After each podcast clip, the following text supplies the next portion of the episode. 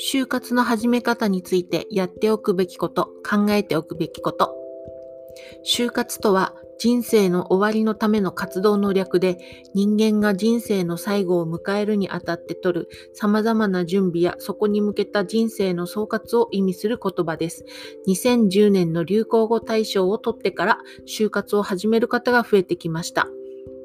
実際始めようと考えた場合何からどうやって何歳から始めれば？と悩む方が多いと思います。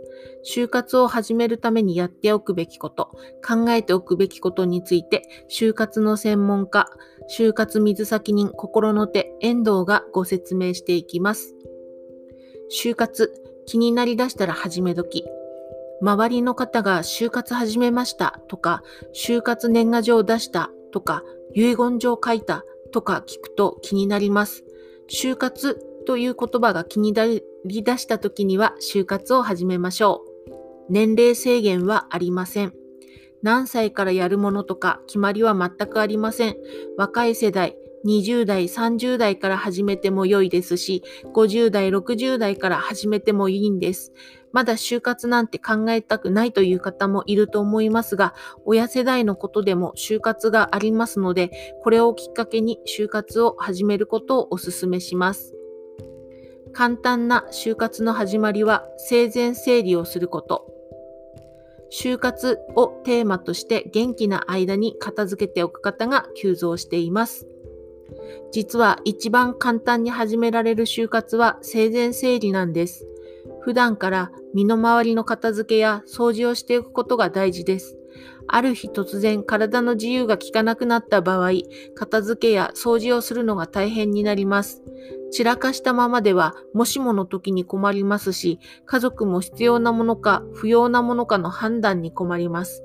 遺品整理も進まなくなりますので、簡単に始められる就活として片付け、掃除を行いましょう。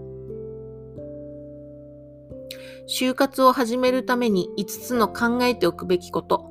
就活を始めるためにぜひ考えておきたいことについて5つまとめました。ご自分の希望や考えをまとめておくと、就活がスムーズに進んでいきます。1、医療、介護について考える。病気や怪我などで寝たきりになった。治療が必要になった。介護が必要になった。この後どうしますか？不治で治る見込みがないと言われたとき、どこまで治療を求めますか？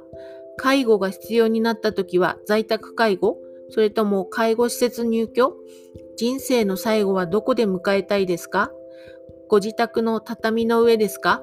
病院のベッドでチューブにつながれて迎えたいですか？どうするかと聞かれてもご自分の希望や考えを伝えられる場合はその時々で伝えればいいですが、もし喋れない、意識不明、認知症で、など伝えられない場合もあります。元気なうちに家族に伝える、紙に書いておくなどをしておくといいです。2、葬儀について考える。ご葬儀についても家族に丸投げをしないで希望があれば生前に葬儀者と契約しておくと良いでしょう。菩提寺があるのかも確認しておきましょう。遠方で亡くなった場合は必ず菩提寺に連絡をしてください。葬儀の種類。葬儀の規模もいろいろとあります。仮葬式、括弧直葬、五輪中、仮葬、埋葬の順で行います。一日葬、五輪中、ご葬儀、仮葬、埋葬の順で行います。家族葬、一般葬は、五輪中、お通夜、ご葬儀、仮葬、埋葬の順で送られていきます。コロナ感染での新しい生活様式で3密を避けるために家族葬や直葬が増えているので今後のご葬儀の形が変わってくるかもしれません。3. お墓について考える。ご自分が入れるお墓ありますか？お墓がない場合は新たに購入する。合死墓に入る海洋散骨や樹木葬、宇宙葬なども増えています。お墓を作らずにお手元にお骨を置く手元供養やお骨からアクセサリーを作り肌身離さず持つっていうのも広がっています。墓守がいなくなる場合は墓じまいや改装を考える必要があります。4. 相続について考える。お金がないので遺産争い、相続で揉めるなんて心配はありません、などと言わずに、相続についてしっかりと考えないといけません。現金や不動産、株や証券などの性の遺産だけでなく、住宅ローンや借金などの負の遺産についても考えておかないと残された家族は困ります。